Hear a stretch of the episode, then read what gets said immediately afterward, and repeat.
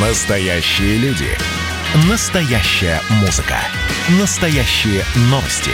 Радио «Комсомольская правда». Радио про настоящее. 97,2 FM. эм.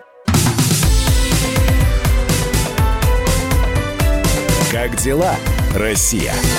Ватсап-страна! А, Предупрежден, значит вооружен, поэтому вот такое вот предупреждение прозвучало. Россиян предупредили о массовой кибератаке на банковские счета в мае 2021 года, точнее на майские праздники.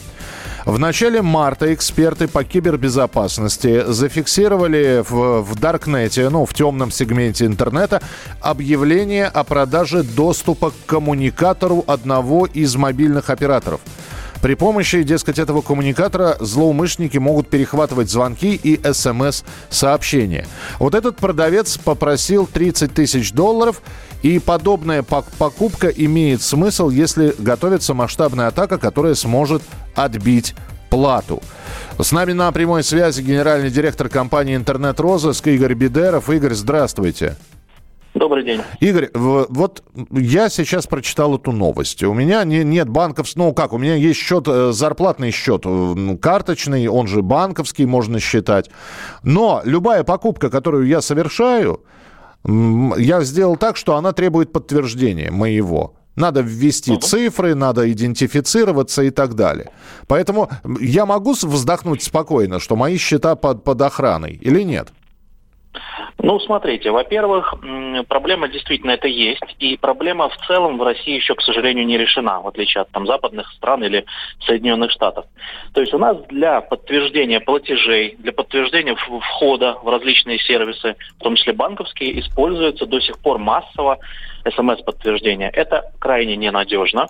СМС всегда можно получить не только путем перехвата, но и через коммутатор а, через который мы получили удаленный доступ путем там хакерской атаки, либо иным путем, мы можем получить этот код подтверждения, а, установив, например, свою фемтосоту в зоне действия абонентов и нас интересующих.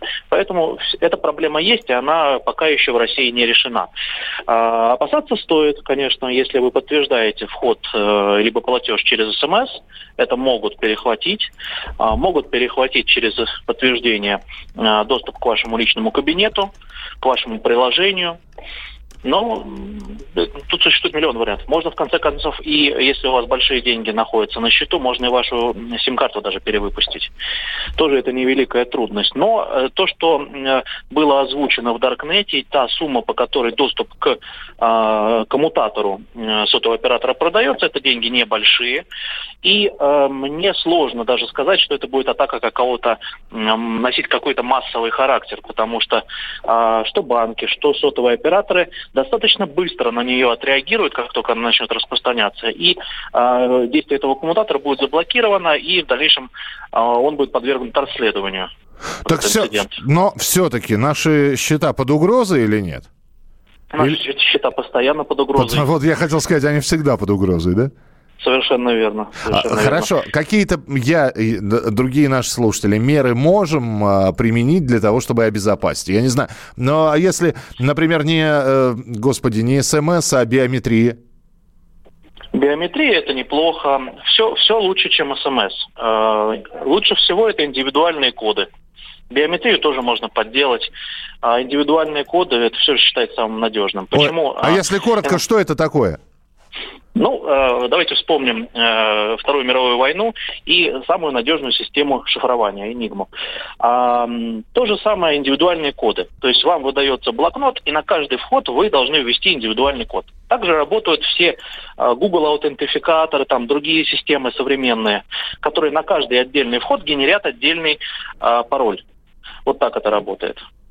Вы знаете, такое ощущение, что вот я, по крайней мере, у меня в голове складывается, что надо просто снять все деньги, которые на карте есть. Нулевой баланс и все.